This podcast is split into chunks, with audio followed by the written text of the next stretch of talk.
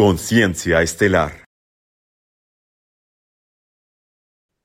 Hola, ¿qué tal? Muy buenas noches, muy buenos días, buenas tardes. Espero que se encuentren muy bien. Estamos en que para la hora que ustedes estén escuchando de, de este episodio, este podcast, pues entren eh, realizando sus actividades o estando relajados también para, para poder canalizar toda la información advertida. Es como en cada episodio un placer para nosotros estar con ustedes, no solamente desde eh, la, la, parte, vamos, técnica, donde estamos eh, reunidos, donde estamos dando, sino también sentir en cada uno de, los episodios que se van emitiendo este, esta retroalimentación, ya sea de manera individual, de, a través de, de algunos, algunos comentarios, incluso preguntas. sabemos que cumplir, estamos llegando al objetivo que tanto deseamos y que se generar justamente esta interacción. Qué buenas noches, ¿cómo te encuentras en este martes 28 de marzo del 2023? ¿Qué tal este inicio de semana? Hola Cecilio, buenas noches. Eh, pues todo perfecto. Hasta el momento, pues, pues va fluyendo ahí la energía, ¿no? Como dices, lunes, martes, más o menos es energía densa. Miércoles ya se va diluyendo y, llega la otro tipo de energía diferente hasta el viernes, ¿no? Que, que pensamos que nosotros es buena, pero en realidad es igual de umbralina, porque pues este queremos salir de la Matrix y pues muchos nada más se van a, a los vicios, ¿no? Y digo, no está mal, no está mal un relax, pero realmente nada más no tienen como granjeados, ¿no? Este pasa el fin de semana y de lunes otra vez a lo mismo. Y así hasta que pues llegue la hora final de cada quien, ¿no? La idea es este, de estos podcasts es pues salir de, de ese, de ese círculo infinito en el que estamos, ¿no? Pero bueno, te dejo introducir el tema. Claro que sí, sí, hecho totalmente de acuerdo con, contigo. Es como la idea de un umbral para otro umbral, siguiendo ¿no? en esa, esa misma dinámica. El tema de hoy, tierra hueca. Eh, justamente respuesta ¿no? a, a, lo que hemos estado leyendo, pues se, se ha sugerido, ¿no? Incluso, bueno, por ahí comentamos que tenemos una pequeña dinámica de manera interna y que, bueno, es uno de los temas que, que llama la atención, ¿no? También, por supuesto, considerar los otros temas, pero eh, al final del día, pues eh, vamos viendo hacia dónde se van moviendo los, intereses, también la energía, lo vamos, lo vamos eh, en ese sentido o en función de eso aterrizando. Tierra hueca. Eh, lo primero que me llega a, la mente y a lo mejor hasta incluso me, cuesta pensarlo, ¿no? Si hablamos de una tierra hueca, eh, lo primero es como, entonces no hay nada dentro.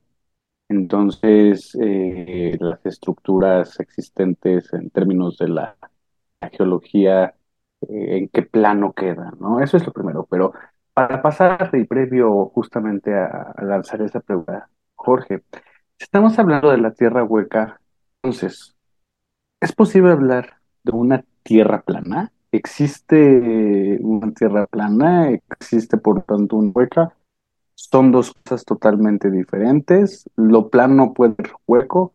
¿Cómo, ¿Cómo, le damos esa dimensión, Jorge, para poder darle justamente un contexto a este tema. Ok, eh, son, digamos, dos eh, perspectivas diferentes.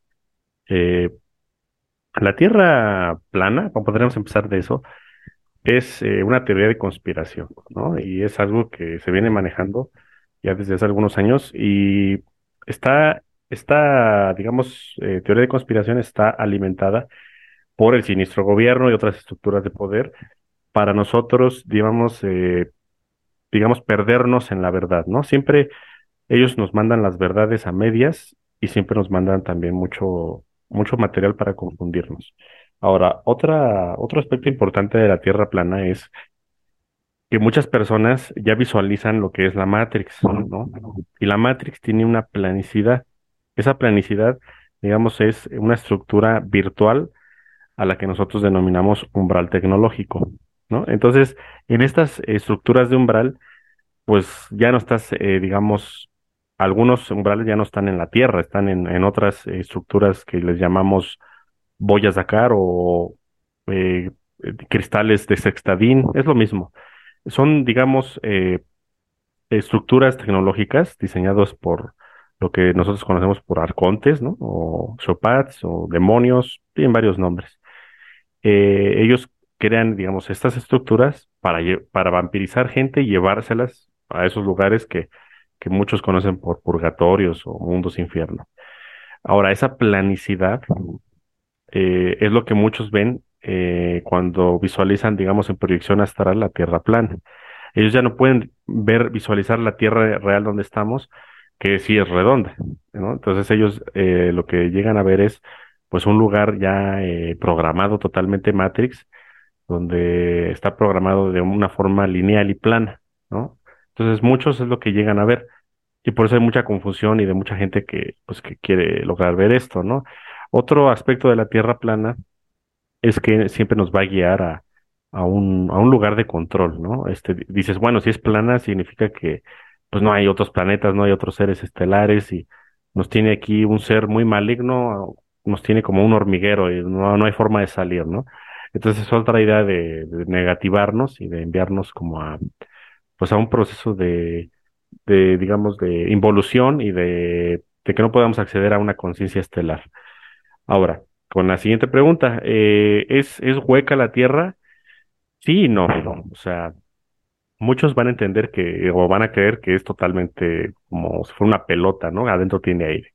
Y no. O sea, científicamente sí tiene, digamos, varias estructuras, ¿no? O sea, si nos podemos estudiar la de una visión científica, pues tiene lo que es la corteza terrestre, una biosfera donde vivimos, y le sigue una parte gruesa, ¿no? Que es el manto, eh, lo que conocemos como, como donde existen unos procesos ahí de lava o de cavernas gigantes, de mares internos y de petróleo, ¿no? Eh, y luego le seguiría lo que es el, núcleo externo, ¿no? Vamos a ir abordando cada parte, ¿no?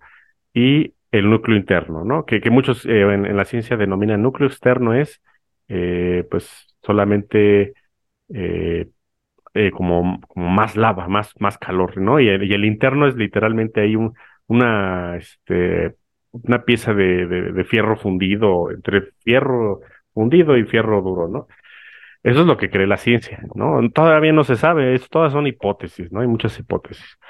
Entonces vamos a ir abarcando la estructura de la Tierra vista desde lo que nos han pasado los seres estelares y de cómo es este cómo está estructurada lo que es el, realmente o lo más próximo a lo real, la Tierra.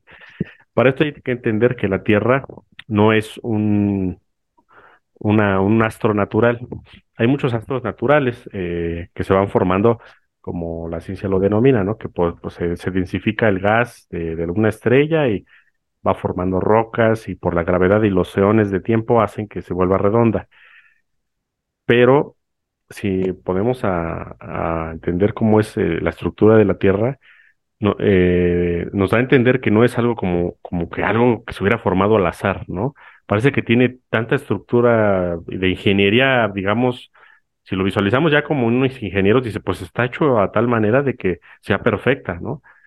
Eh, vamos a, ir dando lo que, lo que tiene cada parte de, de, la Tierra. Para esto también hay otro concepto que me gustaría que, investigaran o que entendieran, que se llama esfera Dyson. Bueno, esta, esta es una, este, digamos, una definición que dio un científico eh, que se llamaba Freeman Dyson. Y, y, lo que él define es, dice, la esfera Dyson es básicamente eh, una cubierta esférica de talla astronómica, es decir, que su radio equivale al de una órbita planetaria alrededor de una estrella, la cual permitiría a una civilización avanzada aprovechar al máximo la energía lumínica y térmica de este astro. Esto es algo científico, o sea, búsquenlo en Wikipedia, esfera Dyson, D-Y-S-O-N. Entonces, hay que entender que este planeta y algunos otros que están aquí mismo en el sistema solar son esferas Dyson. Fueron creadas por ingenieros siderales hace eones y eones de tiempo mucho más de lo que dice la ciencia de lo que se formó el planeta Tierra. Entonces, eh, para esto hay que entender que el núcleo no es un núcleo, o sea, es una estrella.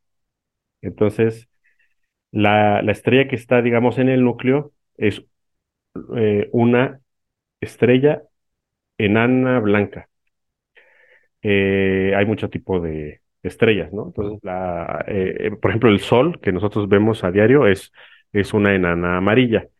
La enana blanca, muchos creen, digamos, en la ciencia lo denominan como una estrella vieja, como una estrella que ya pasó por un proceso largo y apaciguó su energía y, digamos, se hizo pequeñita. Eh, la ciencia todavía no comprende los procesos de las estrellas. Eh, creen que todas las estrellas son gases divagando al azar en, el cosmos y se van haciendo viejas y unas se van haciendo jóvenes y por eso tienen el color que tienen y el tamaño. Y no, no es así. Cada estrella tiene un porqué. Es un portal cósmico que tiene un- una especificación cósmica, un chakra en específico dentro de la galaxia para un funcionamiento, digamos, balanceado, una armonía, ¿no? Entonces, por ejemplo, un pulsar pues, tiene, tiene una, un propósito, a la diferencia de una, una megagigante roja, pues otro propósito, ¿no? Una, este, una estrella eh, gigante azul o una estrella enana azul, pues tiene su propósito. Hay muchos tipos de estrellas, ¿no? Entonces, la, esta enana blanca, que por lo general las enanas blancas tienen portales de conexión cósmica con eh, lo que entendemos con el Cristo cósmico. O sea, es, un portal de conciencia. Eso es, esos son las estrellas. Algunas estrellas, pues, son portales, digamos, a otros lugares. Otros son portales a otras dimensiones.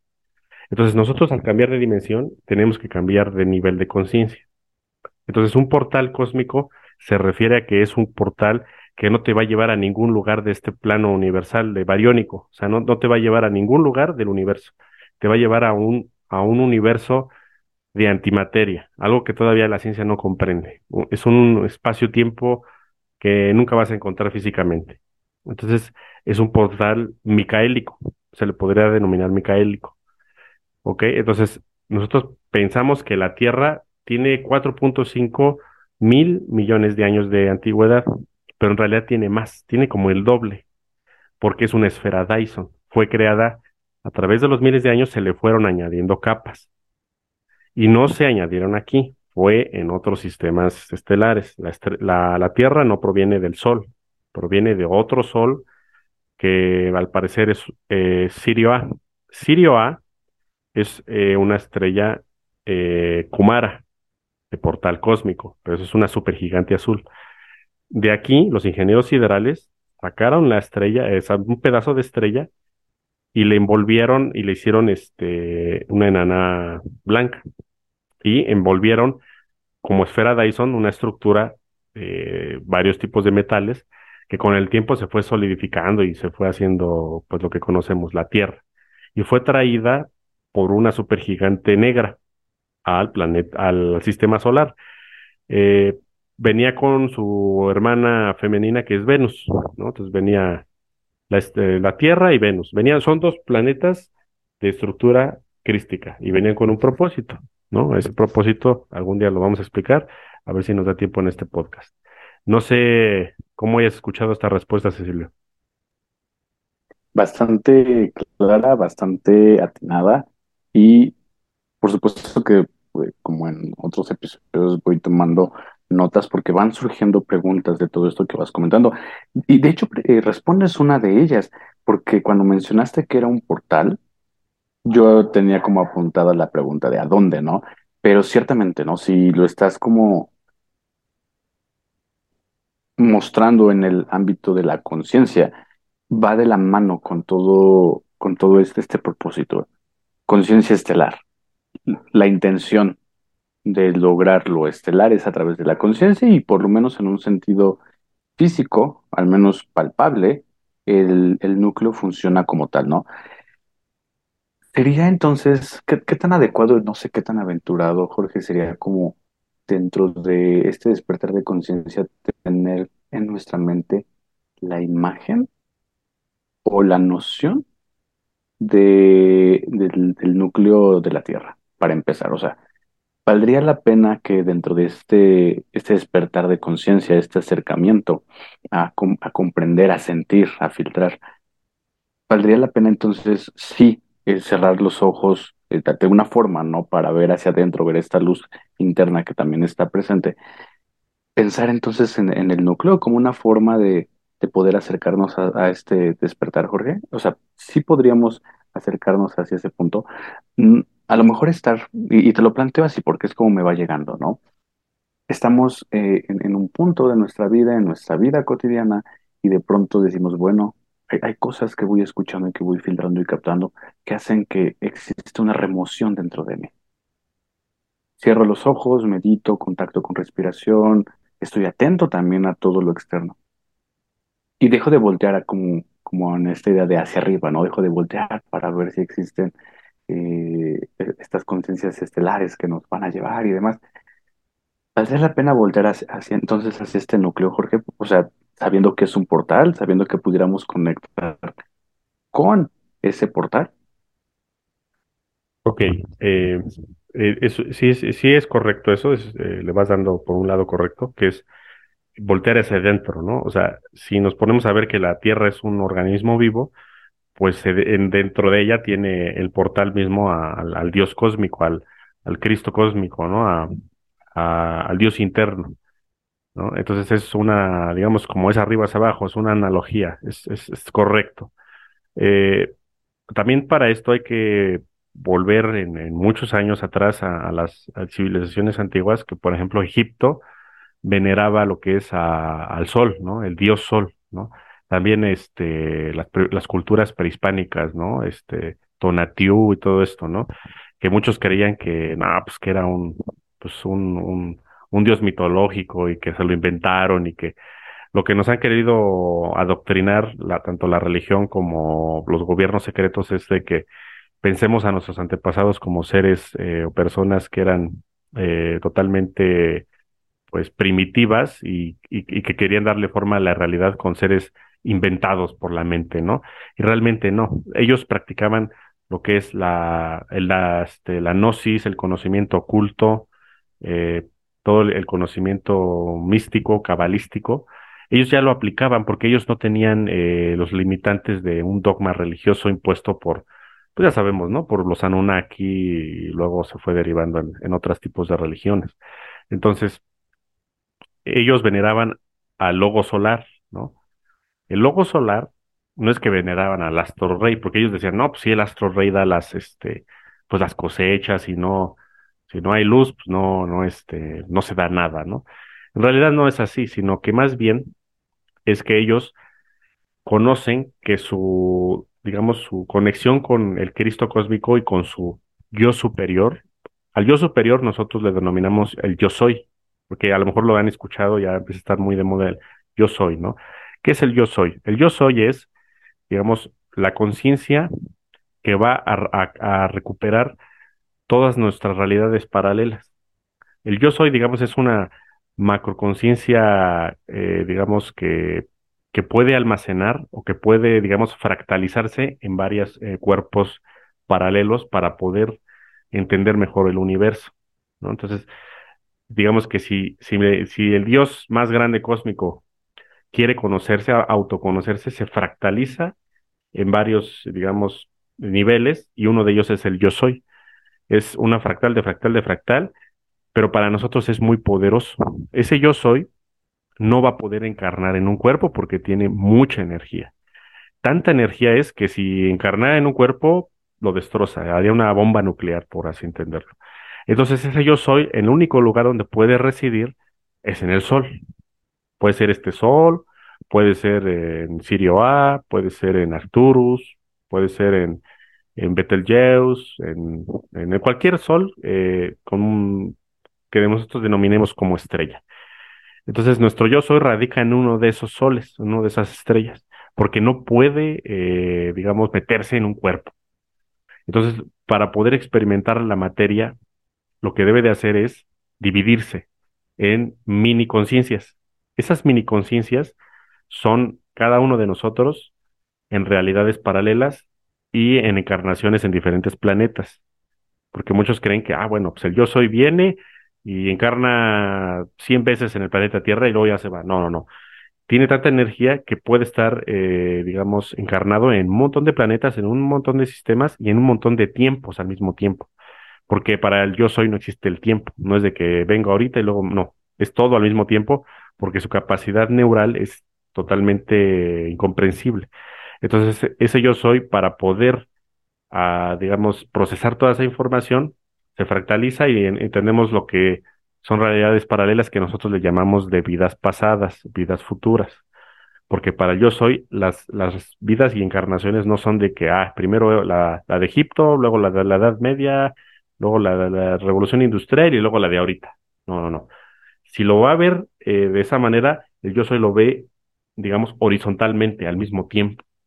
¿Sale? Lo, lo ve como si fuera, no sé, me gusta decir que es como un río. O sea, el río tiene su inicio, sus vueltas, y este, su delta, ¿no? Su finalización.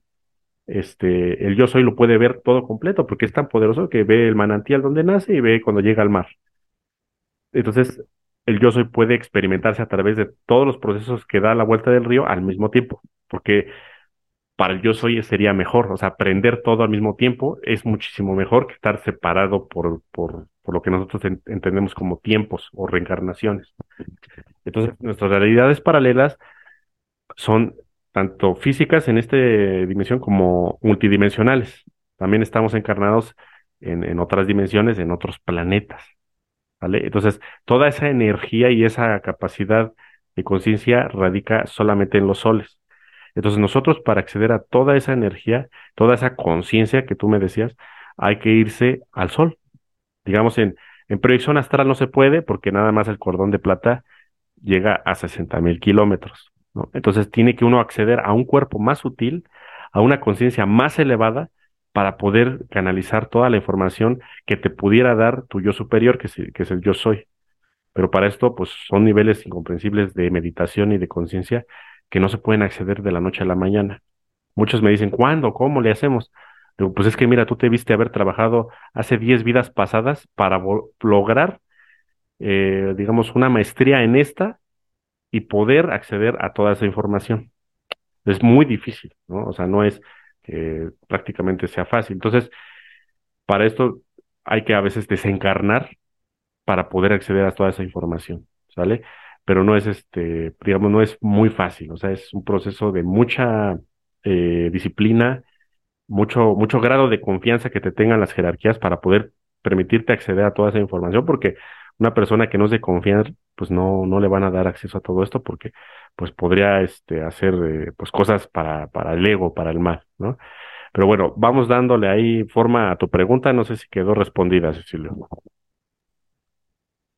Sí, de, hecho la, la fuiste ampliando hacia, no, no solo hacia la, la parte meramente física, ¿no? Que era la parte de la pregunta inicial, sino que también la, la, la vas como de alguna forma construyendo y constituyendo para la, noción de los fractales y por supuesto todas las vidas paralelas y las diferentes dimensiones, ¿no?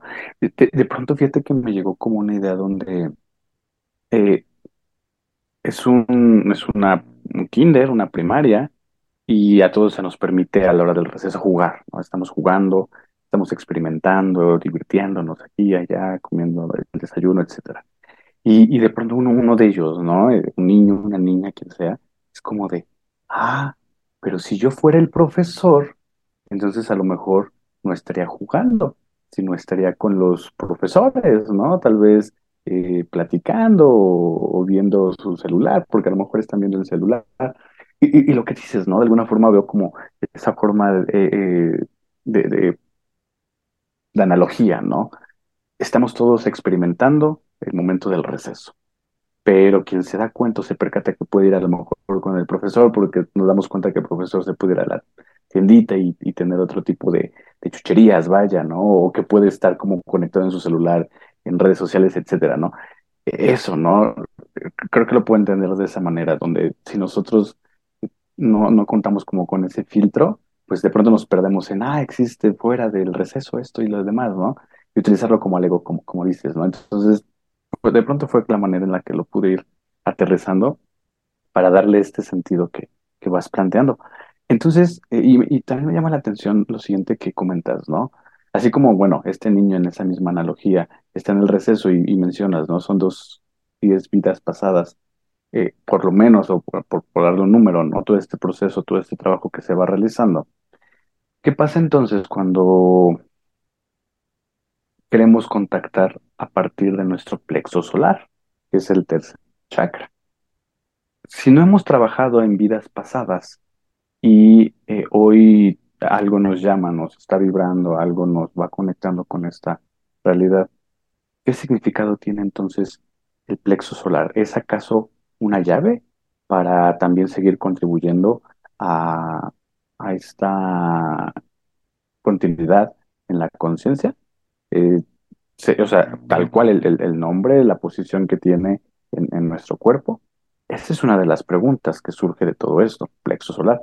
Y la siguiente pregunta, entonces, quiero imaginar que así como nosotros tenemos una misión, a lo mejor la recordamos, la Tierra entonces también tiene una misión, Jorge. Ok. La primera pregunta sería sobre eh, lo que denominas el, chakra corazón, ¿no? Que, que nosotros lo entendemos como llama trina, ¿no? Llama de las tres llamas, este, sí, llama- eh, corazón de las tres llamas.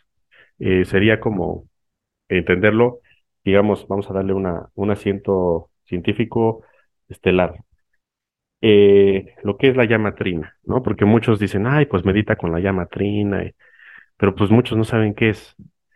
La llama trina es eh, un, muchos dicen que es un átomo de oro que radica en el portal de chakra corazón.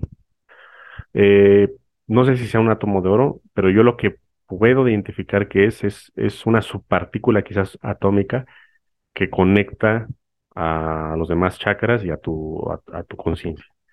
Esa partícula subatómica sería lo que denominamos el taquión. Uno, eh, una de las partículas subatómicas, como hay muchas, ¿no? Los quarks, los bosons, los Higgs, los protones, los electrones, ¿no? Entonces, eh, aquí tenemos lo que es el taquión. El taquión es eh, lo más cercano al Cristo, cuánticamente. O sea, vamos a entender que todo lo que conocemos místicamente se traduce al quantum, a las subpartículas, porque como es arriba es abajo. Ese taquión lo que hace es, eh, es la única subpartícula que tiene tiempo cero en, en moverse de aquí a 100 metros, a 200, a otro planeta, a otra galaxia o a otro universo, o afuera de los universos, en tiempo cero. O sea, es un viajero del tiempo-espacio. Es adimensional y atemporal y anti todo, ¿no? sé, es lo que es, puede ser, digamos, Dios en la materia. Eso es la llamatrina. Si tú puedes conectar con eso, tú puedes hacerte un, ya somos co-creadores con Dios, pero tú te, harías un co-creador consciente, consciente con una estructura, digamos, de conciencia a tu yo soy y a, una, a la fuente que todo lo es, que muchos quieren seguirle llamando Dios, pero es más que eso, o sea, es algo incomprensible, o sea, ni siquiera los seres eh, estelares más elevados de que se pueden contactar, no, ni ellos conocen lo que es Dios, o sea, ellos, para ellos todavía es muy lejano.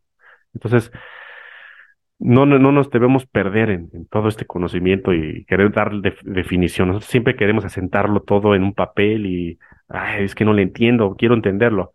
No, o sea, no nos perdamos en eso, más bien trabajemos con lo que tene- tenemos, ¿no?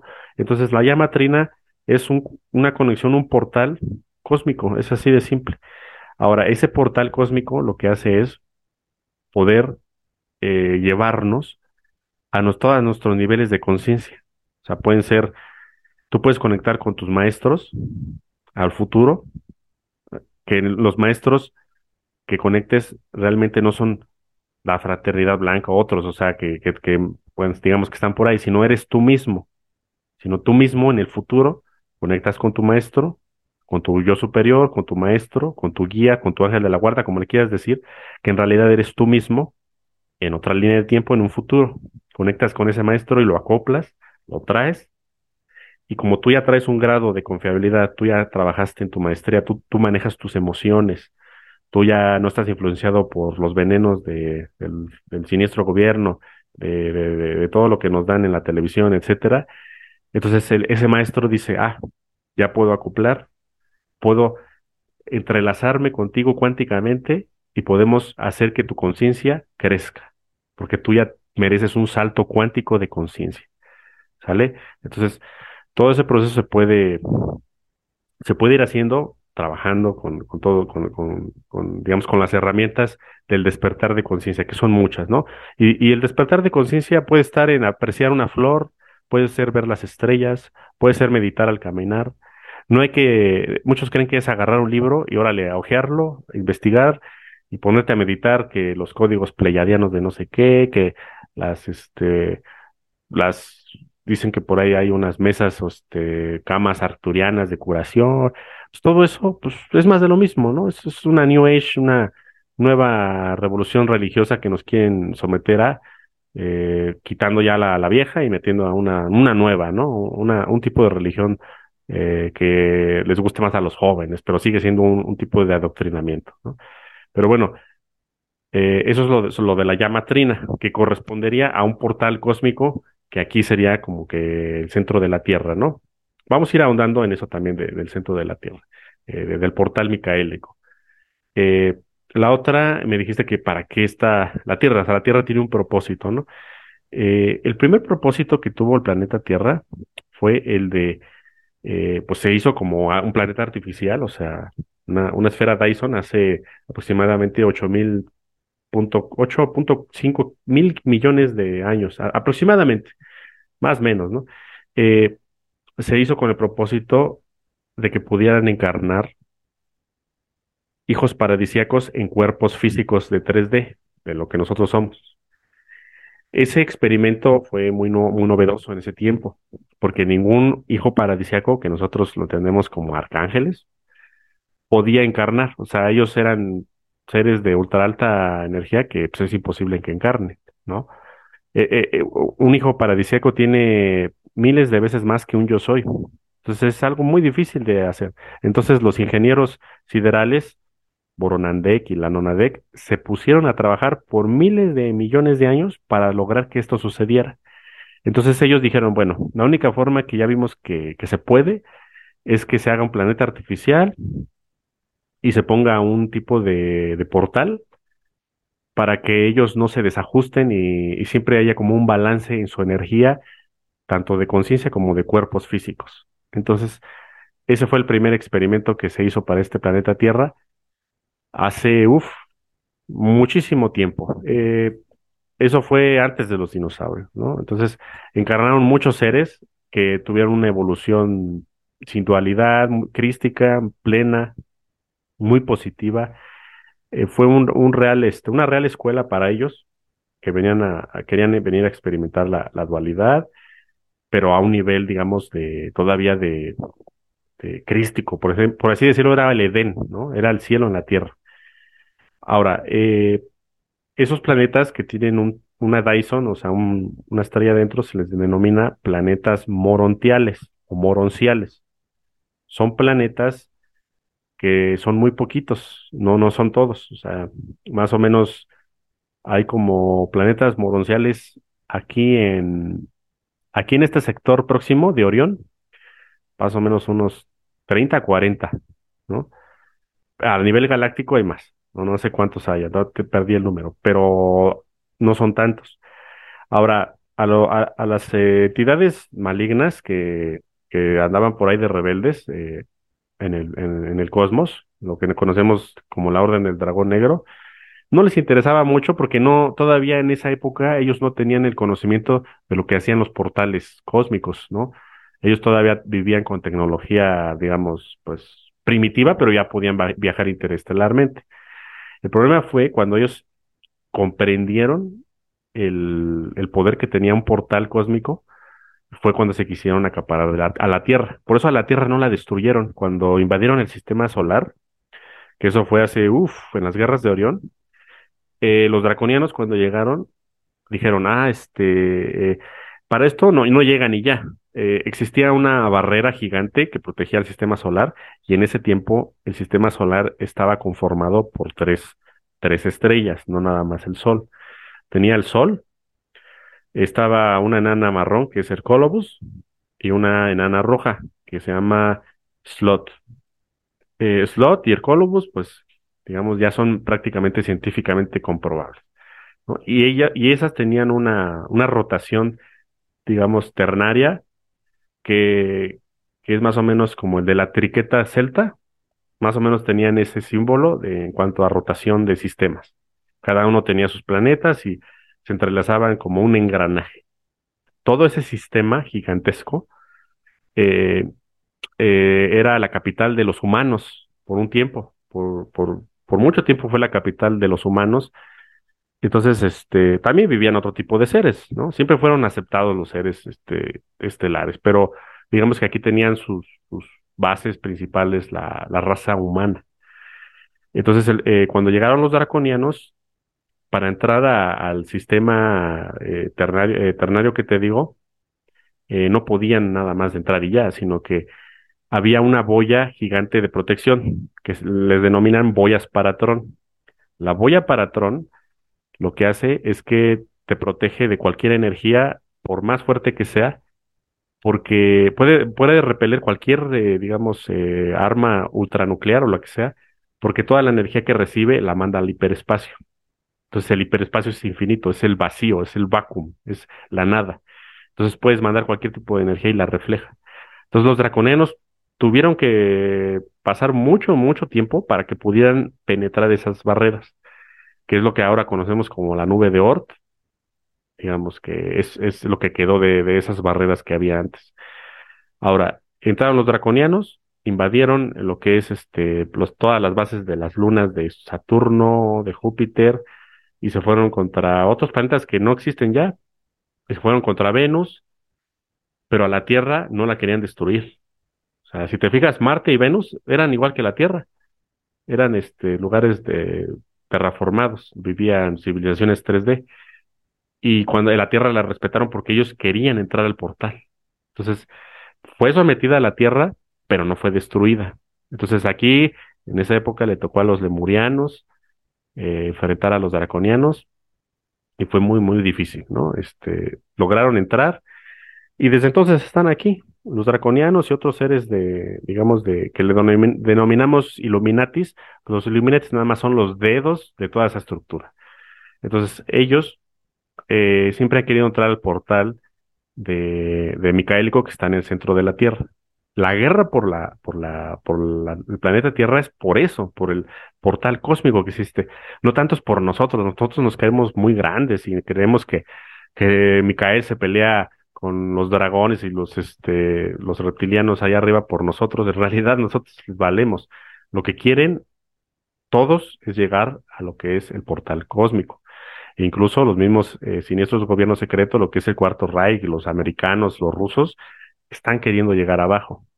Pero es muy difícil porque es muy, muy denso. Allá abajo es, es la roca, es, inmensamente infinito llegar allá abajo, ¿no? Entonces existen ciertos eh, huecos naturales de la esfera Dyson, del planeta Tierra, que nos permiten, digamos, eh, entrar no rascando, sino accediendo por, digamos, eh, túneles que ya existen naturales.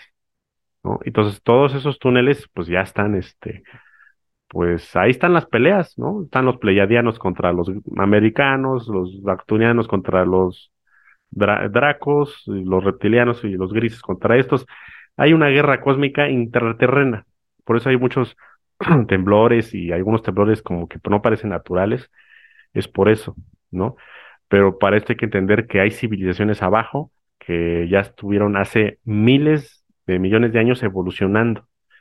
Entonces, esto, estas civilizaciones tan evolucionadas viven en ciudades como esferas, que están, digamos, también rotando en el manto, son, les llamamos ciudades periféricas porque pues hacen una periferia, tienen también su rotación cada tantos años, dan vuelta a todo lo que es el sol central. Pero para esto no es de que ellos, e, esas esferas estén, estén en un vacío, no, están dentro de, de la roca y del manto y de la lava. Entonces, este, no es, o sea, son, digamos, estructuras tecnológicas que pues es incomprensible todavía para nosotros, ¿no? Pero bueno, ya me alargué un poquito, no sé si quedó más o menos respondido lo que me, habías preguntado. Sí, justamente ahorita que estás hablando de las ciudades que están siendo dinámicas, ¿no? En, en el manto. Estaba pensando en la posibilidad de que aquellos eh, cartógrafos, ¿no? Que en su momento justamente iban plasmando, iban plasmando las, eh, pues lo, que iban explorando, lo que iban viendo, reconociendo. Hay mapas, ¿no? Donde se pueden apreciar otros lugares, otros espacios, otros nombres. A lo mejor son las capacidades de canalización que tienen que les permitió en, en ciertas áreas de los océanos contactar con, con este dina- dinamismo, ¿no? Dentro de la, de la misma Tierra. Y por eso es que lo van plasmando. Lo van plasmando, no es que físicamente lo, lo veamos en, en, el aspecto físico, pero sí de alguna forma están eh, internas y, y la energía tal vez se canaliza y, y aparece, ¿no? Tendría como sentido, mucho sentido que, que, que se pudieran como ir argumentando desde esa perspectiva. Entonces, si el núcleo es un portal y nos va a llevar o está en esta línea de, la conciencia, ¿hay alguien que lo controle? ¿Hay alguien que lo, o hay un algo que lo esté protegiendo, que lo esté defendiendo? ¿Se defiende por sí solo eh, dentro de, esta misión que está cumpliendo y por supuesto, ¿no? Esta, esta creación que se le da en términos de lo artificial puede, también está protegido por sí mismo el mismo eh, el portal al- alguna raza con sus diferentes agendas lleguen al, al, al centro y entonces puedan hacer uso del, de este mecanismo o, todo, digamos, está ya como de alguna forma argumentado y construido para que eso nunca pase. O sea, sí es, es hackeable, vaya, o, o podríamos pensar que no lo es y lo que acontece es parte de la historia que va a pasar a lo estelar, Jorge. Ok, eh, es difícil que sea hackea- hackeable por las civilizaciones que quieren entrar porque su nivel de frecuencia es muy bajo. O sea, por ejemplo, los draconianos o todos estos seres que entendemos por controladores quieren entrar, pero ellos, este, pues vibran en una 4D, una 3D, 4D, a lo mucho 5D. Entonces es imposible para una conciencia, pues lograr acceder a, a un portal, porque ese portal, eh, si es este crístico, te puede llevar a las 144D, o sea, en un, en un segundo, o sea, en un- pasas de un lugar a otro. Entonces, ninguna conciencia que, que se conozca puede soportar eso, te desmaterializa, te vuelve electrones, te da una muerte cósmica, ¿no? Entonces, eh, para lo que está hecho el portal eh, como raíz no se puede, pero sí lo pueden usar para otras cosas. O sea, porque tiene varias, digamos, eh, es multidimensional. Entonces, si tú lo, si, si con la, si la tecnología que tienen ellos le sacan provecho, sí pueden hacer algunas cosas, ¿no? Digamos que para su finalidad máxima no, pero sí para algunas otras cosas. Ahora, ¿quién lo protege? Existen dos ciudades que es- orbitales que están en lo que denominamos eh, cercanos al, al, núcleo, ¿no? Eh, en lo que eh, denominamos la capa del núcleo externo. En el núcleo externo existe, es, es como, como material rocoso, pero no es totalmente roca. Es un tipo de roca que al, como, como un, como un diamante, un, este, un cuarzo, que se comporta como metal y es como que cambia de elementos dependiendo la frecuencia que se le induzca. Ese, ese, mineral, podemos decirle mineral, porque no es, no es mineral, eh, se le llama eh, astrastón o digamos piedra astral. Esa piedra es la que usaban los egipcios, eh, la ponían en sus eh, obeliscos o en arriba de la pirámide, en la, en la punta, y, eh, lo que hacía era este, canalizar toda la energía cósmica y podía, digamos, recibir energía directa del sol por medio cuántico y podían este, usarla para, pues, pa- para lo que usara la civilización. En ese entonces, eh, los egipcios, pues, pues tenían otro tipo de tecnologías, ¿no? No como nosotros que nos, nos enfocamos en el dinero, ¿no? Ello, para ellos era más importante el despertar de conciencia, entonces podían, digamos, eh, usarlo para otro tipo de, eh, de tecnología más espiritual, ¿no? Eh, eh, el astrastón es muy codiciado también, tiene diferentes grados de pureza. Em, entonces, es muy codiciado por el siniestro gobierno y otros de encontrarlo. No sé, no es, casi prácticamente no existe en, en la biosfera naturalmente. A veces cae del cielo en algunos meteoritos, ¿no? Entonces, eh, esa piedra, digamos que pues es muy útil si la sabes, si le, sabes meter la frecuencia correcta, te puede ser muy útil. Entonces, dentro de esta estructura de cuarzos existen una ciudad que se llama eh, Agartha. Agartha, pues está documentada por los nazis, está documentada también por las mitologías vikingas. Eh, y por varias otras eh, mitologías de diferentes em, pues, civilizaciones que ha habido esa ciudad es una de las más viejas que existe en el planeta Tierra, porque más o menos se, se formó cuando se estaba formando la Tierra, cuando se estaba terraformando. Esa ciudad llegó para terraformar la Tierra. O sea, esa ciudad llegó realmente para, para que la Dyson o la, el planeta Tierra tuviera los eh, procesos correctos. Entonces, eran puros ingenieros, ¿no? Vamos a decir que eran ingenieros siderales, ingenieros de la Nodadec, porque ellos no eran conciencias, sino ya estaban físicos y vinieron a, supervisar todo este proceso, ¿no? Entonces, eh, principalmente tenemos formas de vida reptilianas.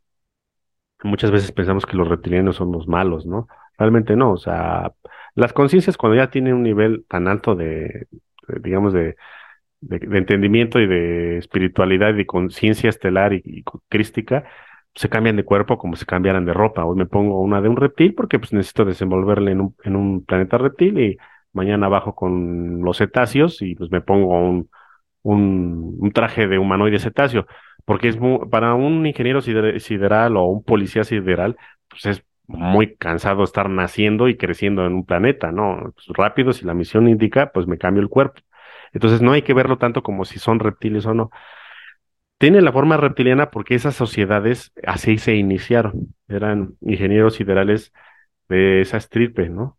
Y dragones dragones, reptilianos, una, alguna que otra forma insectoide, y no había mamíferos todavía en esa época, no existían en, digamos, en, en la historia del planeta Tierra los mamíferos. Entonces, esa ciudad, eh, conforme el planeta tiene su, digamos, su, proceso geológico, eh, estaba en la superficie, en lo que nosotros denominamos pues, la biosfera. No había biosfera todavía ni había atmósfera, pero entonces era una ciudad una como una, imaginemos una, es un balón gigante que más o menos tiene el tamaño de la luna, eh, que pues estaba este, pues asentada, ¿no? Eh, poco a poco, conforme pasaron los eones de años, se fue enterrando. Así como nosotros dejamos, no sé, este, algo enterrado, o sea, no sé, dejamos una, un pico o una pala ahí, con el paso de los años se entierra, ¿no? Y si alguien la descubre en dos mil años, la va a encontrar en un cerro hasta abajo, ¿no? Lo mismo le ocurrió a esa ciudad, se, va, se, fue desificando y se fue enterrando. Entonces todo el proceso que hizo fue este, pues, eh, pues de de años hasta que llegó al núcleo, ¿no? Y llegó al núcleo, una para protegerlo, otra porque la vida en la biosfera es cíclica. Nosotros como seres de la biosfera, eh, nosotros tenemos un inicio y un fin, lo que llaman apocalipsis o los o los yugas, o los ragnaroks, o como le quieran decir, depende de la, la cultura. Entonces, ahí abajo no. Si tú ya tienes los medios tecnológicos, tú ya tienes una linealidad evolutiva, sin interferencias cósmicas. Entonces, es otro proceso por el cual se hizo una ciudad intraterrena. Entonces, eh, esa ciudad orbita lo que es la, eh, la estrella blanca, y tenemos otra estructura muy importante que es Shambhala. Esa es un poquito más chica, como la mitad o menos de, de, Agartha. Es otra ciudad orbital que está un poquito más afuera, pero eso sí es una ciudad de humanos. Esa es una ciudad venusiana, Kumara. Son los refugiados de Venus, cuando la destruyeron, los poquitos que se pudieron salir y se vinieron para acá. Eh, eso más o menos fue hace como tres o cuatro millones de años, no recuerdo. Más o menos como cuatro millones de años y se asentó en lo que es el desierto del Gobi. En ese tiempo era selva. Y, pues este, llegaron como refugiados, pero también llegaron eh, el, líder de ellos eh, era Sanat Kumara, que viene muy en las mitologías eh, de allá de Oriente. Eh, Sanat Kumara tomó el lugar de, de lo que se denominamos como el Logos planetario. El, el, sí, el Logos planetario, que en este momento lo tiene Antuac, como hemos explicado en, otros podcasts, Saint Germain, como le dicen. Eh, en ese tiempo estaba Caligasto, quien vendió la tierra. Entonces él llegó a, este, ocupar el, el, puesto de Caligasto. Entonces él se hizo el, el Logos, eh, logos ter, ter, terrestre. ¿no? Entonces él tuvo un ciclo aquí de enseñanza, eh, de maestría y de todos los venusianos que nosotros conocemos como eh, a nivel estelar como hombres monje, eh, pues legaron allá todo lo que es este el conocimiento a, a lo que luego fueron los tibetanos y, y todavía existe toda esta energía de este digamos de meditación y de de conexión con con como, no como religión sino como más como filosofía no entonces eso eso fue la otra parte Shambhala Estas son las dos principales ciudades intraterrenas que existen. Ahora, existen otras muchas más que son más, eh, más densas, más próximas a nosotros. Porque eh, Shambhala, mm, bueno, Agartha está más o menos en la octava, novena dimensión. O sea, tú si vas, no ves nada. ¿Ves? Eh, verías, o sea, tú en la 3D tú verías una estructura vacía, pero no hay nada porque nosotros no podemos ver los electrones y los átomos de esa dimensión. Shambhala también está en una densidad parecida.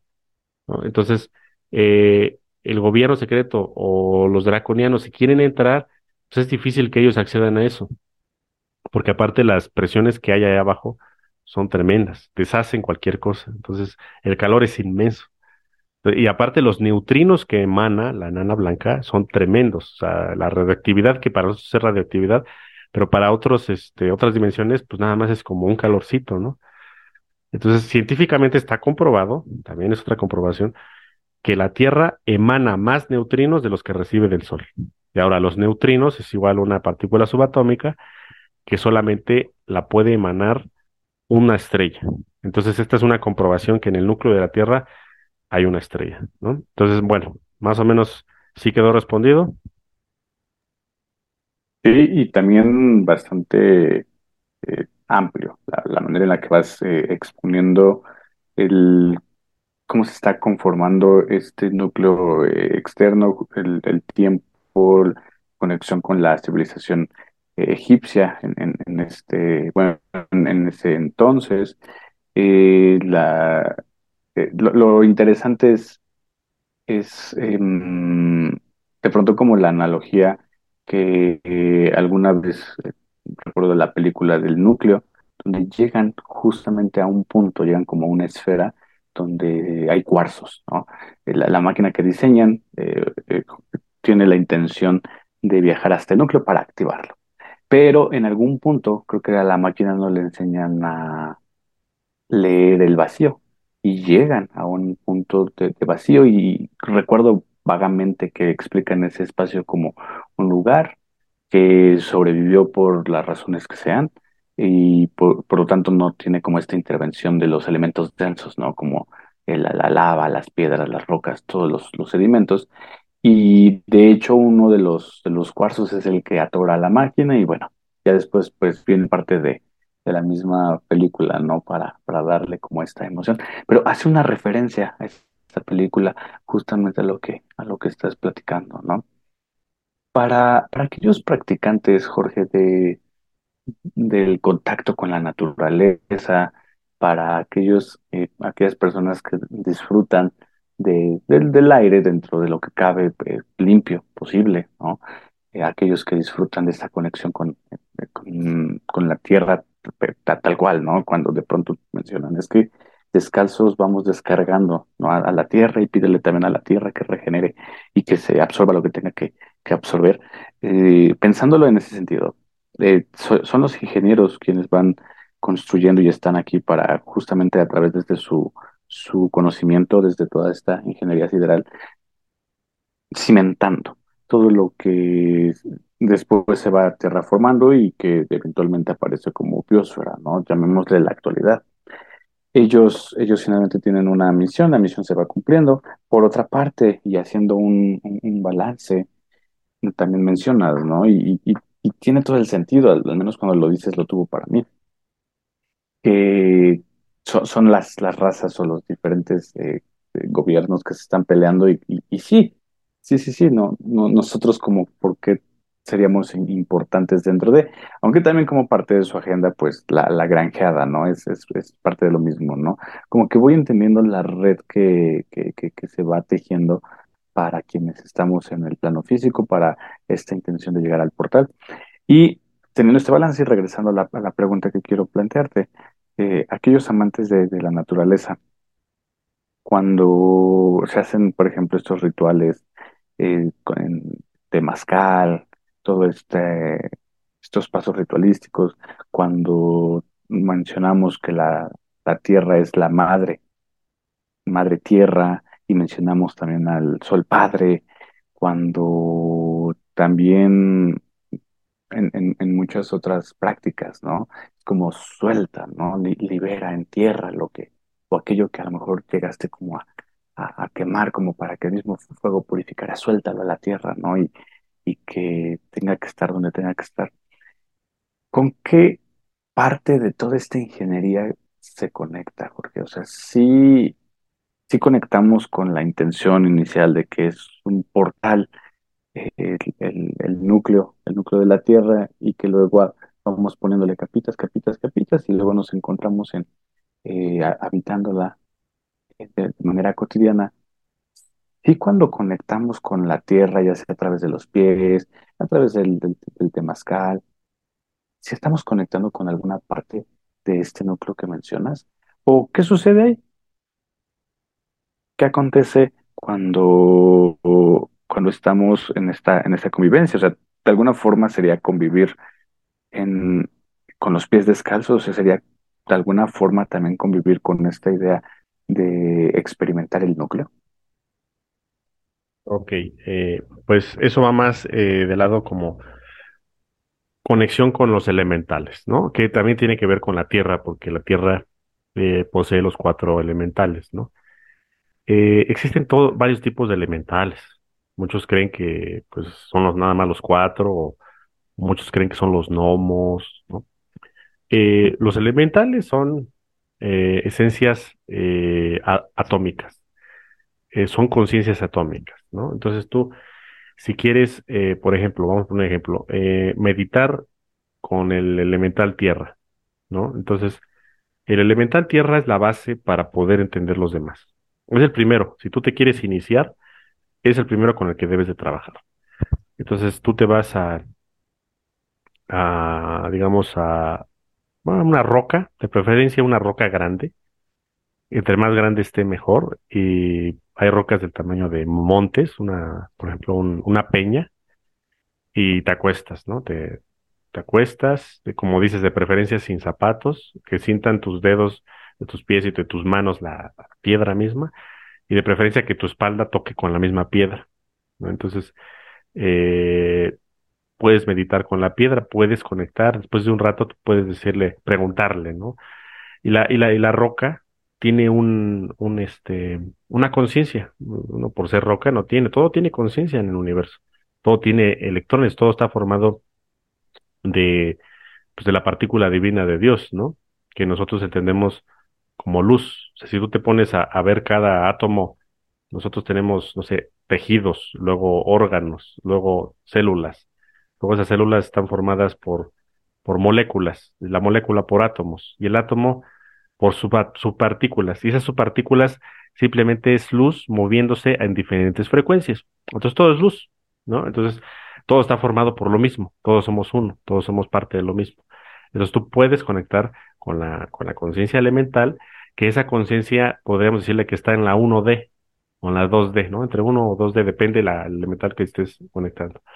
Entonces, esos elementales te pueden enseñar, pueden ser maestros, porque ellos ya han pasado por etapas geológicas tremendas, ¿no? Eh, entonces, tenemos lo que es la conciencia débica, que sigue como que a la, a la, elemental at- atómico sigue la débica. Eh, los devas de la naturaleza son, eh, ya son conciencias de la, de la 2D o de la 3D, pero etérica, que, digamos, han adquirido formas, eh, digamos, ya pueden ser humanoides o pueden ser de animales, pero etéricas. Ahí tenemos todo el mundo de los gnomos, y de las silfos, de las salamandras. Eh, todo esto existe porque hay gente que los ve, ¿no? Y no están locos, simplemente hay gente que tiene visión astral. Entonces tú puedes conectar con ellos. Los elementales no son como nosotros que nos guiamos por, por, por, ética, moral, religión, sociedad. Ellos no carecen de todo esto, ellos no pueden entenderlo. Entonces ellos están fuera de la dualidad, ellos no, no comprenden que es bueno y malo. Entonces, para, para muchos son malos. Dicen, no, es que ya llegó el lomo y me quita las cosas y, me esconde las cosas. Es que para ellos no son como niños, son peor, peor que niños. O sea, los niños todavía les das a entender, no, o sea, un lomo no, no, no te va este, a entender en lo absoluto. Ellos nada más funcionan por frecuencia. Entonces, tú si quieres, eh, digamos, yo le llamo comunión con los elementales, es que ellos te reconozcan como un hermano más del, del entorno. ¿Qué es ser un hermano más del entorno? Pues es, pues primero que tengas conciencia de que pues son tus hermanos, eres parte de lo mismo, tú estás formado por átomos que antes eran minerales y antes eran parte del aire y del agua y, de, y del electromagnetismo que es el fuego. Entonces tú traes todos ellos aquí en tu cuerpo. Entonces ellos, tú te tienes que reconocer como un semejante. Y ser un semejante es, pues, respetar por, por, por, por, lo que te rodea, ¿no? La, la naturaleza, eh, no tirar basura, o sea, es lo básico, eso es como la primicia, ¿no? El, principio de despertar conciencia, ¿no? Pero si llevas más allá es poder, eh, pues ya hablar con, eh, con los animales, ser un telépata con los animales, ¿no? O con la esencia eh, egregora de los animales, porque todos los animales tienen conciencia, cada uno de los animales sí tienen su, su conciencia menor que, que, la de un humano, pero si tú las juntas es una conciencia colectiva que le llamamos egregor esa conciencia colectiva, pues es una, es un regente, un regente de una especie. Y ese regente, pues abarca todo, todo el planeta. Entonces tú puedes acceder a, a platicar también con los regentes de la naturaleza. Esos regentes, eh, pues muchos de los indios pieles rojas los ponían en tótems y los, no es que los veneraran, ellos se sentían parte de, de sus hermanos animales cosa que el hombre blanco nunca lo pudo entender, ¿no? Porque te carecían de esa conexión espiritual. Ahora, la, la, gente que puede volver a la naturaleza, que es lo ideal, tiene la conexión ya directa con los elementos, ¿no? Los elementales en diferentes frecuencias y categorías. Entonces, por ejemplo, eh, voy a un ejemplo que a mí me ha sucedido.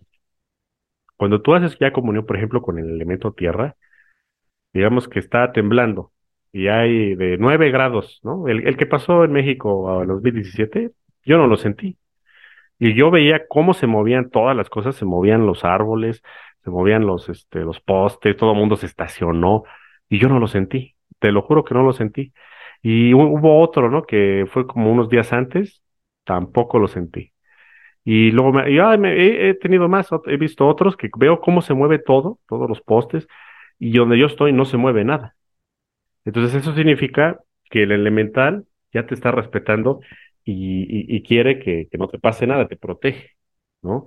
Lo mismo puede ser un incendio, o sea, hay, hay, hay lugares, por ejemplo, hay casas que todo el bosque se quemó y hoy la casa quedó íntegra. dices, ¿cómo? Pues si por ahí pasó el fuego. Y el fuego es tremendo, si has estado cerca de un incendio eh, forestal, ¿no? Es el infierno total. Entonces, este, se le respeta a, a quienes ya estén en comunión. ¿Vale?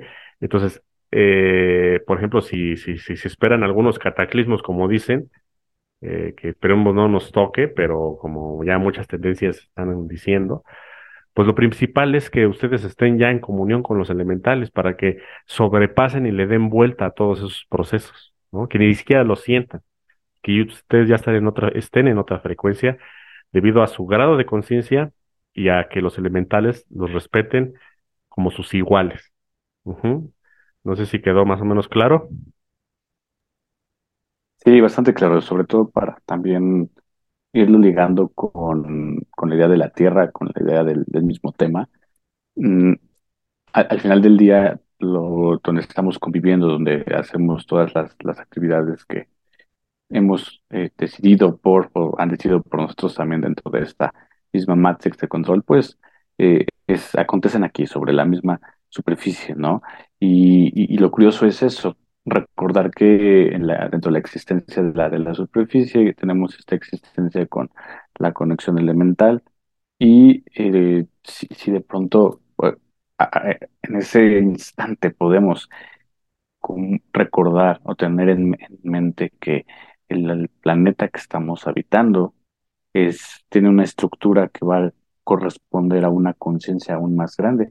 Me parece que nuestra existencia puede ser entonces más, más llevadera, ¿no? No, no estamos solos, digámoslo, con los conocimientos que tenemos meramente intelectuales o con, como lo mencionabas al principio, ¿no? Con, con los libros, no estamos solamente con, con el podcast por sí mismo, con algunos otros videos de diferentes plataformas, sino que incluso eh, alejado de todo eso, pero en contacto con nosotros, con la misma tierra, y sabiendo que hay una conciencia eh, dentro de la, de la tierra que se remite hacia este, a este portal, ¿no? Derivado de, la enana blanca, eh, es, lo siento así como una comunión, como esta conexión que de nuevo regresa, ¿no? Y, y como también tener un soporte y tener una estructura que, que puede remitirnos a, a lo mejor no he leído, no, no he canalizado, no ha acontecido como más en el despertar, pero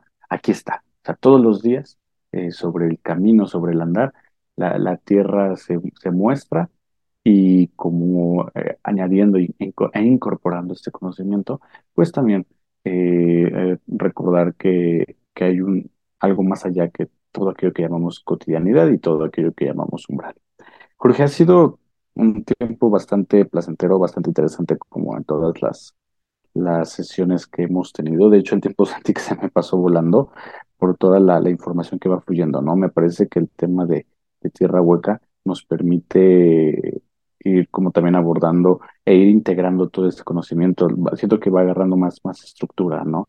En la existencia de todo el mundo e, e, externo, todas las, las civilizaciones que nos eh, precedieron, pero que actualmente pues siguen cumpliendo como una misión y una función y al final del día el, el rol que tenemos dentro de ese mismo paraje, ¿no?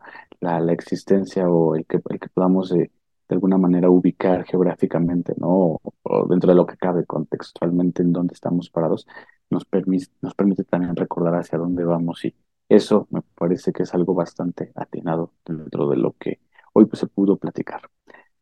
Ha sido un placer, Jorge, eh, estar contigo, recordarles a, a, todos aquellos que nos escuchan, no solamente en los grupos donde lo compartimos, en los perfiles, sino también en, redes sociales, en el correo electrónico.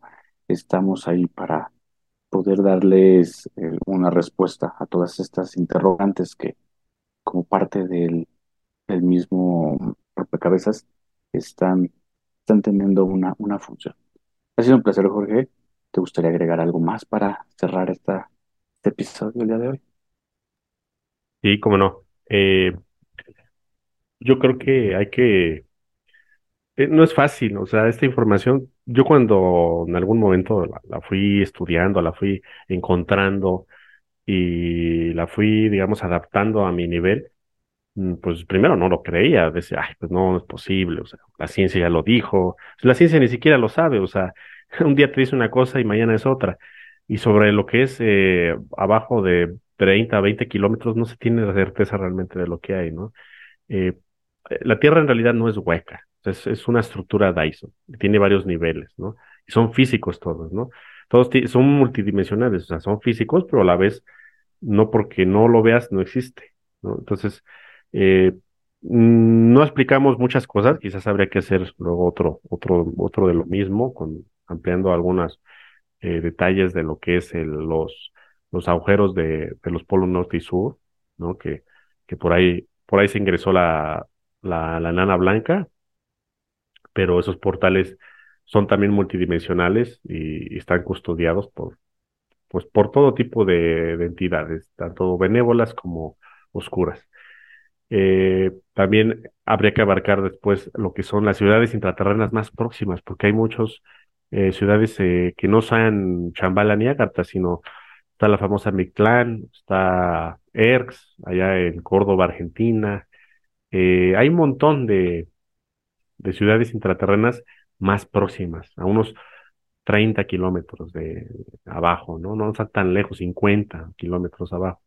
Entonces, eh, ahí, ahí radica seres, muchos eh, son físicos como nosotros, y, y no, no, no tienen nada que ver con Shambhala ni Agartha, nada que ver. O sea, son otro tipo de estructuras de, de, supervivencia de, de, de, cataclismos anteriores. Lo mismo que está ocurriendo ahorita, que todo el, el gobierno secreto está haciendo túneles, está haciendo eh, todo el dinero de la corrupción y todo el dinero de que no sabemos a dónde se va de nuestros impuestos, que mucho no, realmente no sabemos, y, todo ese dinero que según los ricos tienen, pues es para financiar proyectos eh, de hacer túneles y de colisionadores de hadrones, porque tienen que tener las dos cosas. Ellos sí esperan un, un flash solar, que es lo que más o menos esperan, porque ellos trabajan con psíquicos y reúnen toda la información posible del futuro. Y ellos, eh, para proteger todos esos búnkeres, le tienen que meter una, un tipo de boya paratrón, un, un campo paratrón, para protegerse de la radiación cósmica. Entonces, todos los colisionadores de hadrones están trabajando para eso. Eh, entonces, hay que entender que también hay muchas, eh, muchos túneles, por ejemplo, en Europa, está lleno de túneles, lo que es Capadocia, o sea, todo abajo de Capadocia encontraron, creo que 20 o 30 niveles de, de, de digamos, de, como de edificio, pero hacia abajo, que tenían establos, tenían lugares para sembrar, tenían, y, todo está tallado en piedra, y dices, ¿cómo lo hicieron? Y dicen que lo hicieron, pues, no sé, hace como dos mil años o algo así, o sea, no tiene mucho, y realmente es imposible. Entonces, esos lugares más bien fueron reencontrados, fueron vueltos a, a, ser habitados, y por eso tiene, digamos, eh, pues la los rastros biológicos de la última civilización que ocupó esos lugares. Pero todo el, todo el planeta Tierra está lleno de túneles eh, por la cantidad de civilizaciones que han pasado y se han destruido o las ha destruido, digamos, el mismo ciclo solar al que se someten. Pero bueno, eso eh, yo creo que lo podremos abordar posteriormente y pues eh, hay mucha información, ¿no? ¿Qué más nos gustaría darla toda? Pero pienso que también tiene eh, tiene, debemos tener paciencia y debemos irla acoplando, ¿no? Porque tanta información de jalón eh, no la logramos, digamos, entender. Eh, no nos llega al córtex cerebral, sino más bien un 20% y, y lo demás lo dejamos, ¿no? Y, pues yo recomiendo también escucharlo varias veces, el, el audio o los audios que mandamos, porque siempre se, se vuelve a encontrar algo nuevo. O a veces uno ya está haciendo algunas cosas y ya que acoplamos bien la información, vuelvo a, a, escucharlo y ya entiendes más, ¿no? Es parte del proceso de despertar conciencia. O sea, no es nada más leer o escuchar, sino es escuchar, eh, digamos, ponerlo en la práctica y volverlo a escuchar, ¿no? Volver a repetir y vuelve uno a aprender algo más, ¿no? Y ahí va subiendo nivel, ¿no? Dice, bueno, ahora escucho algo de más potencia que, que me permita, pues, digamos, en un futuro alcanzar nuestra conciencia estelar. Bueno, Cecilio, me despido. Buenas noches. Al contrario, muchísimas gracias a ti por tu tiempo, por la disposición y seguimos dándole a los episodios para seguir compartiendo más información. Buenas noches, un abrazo.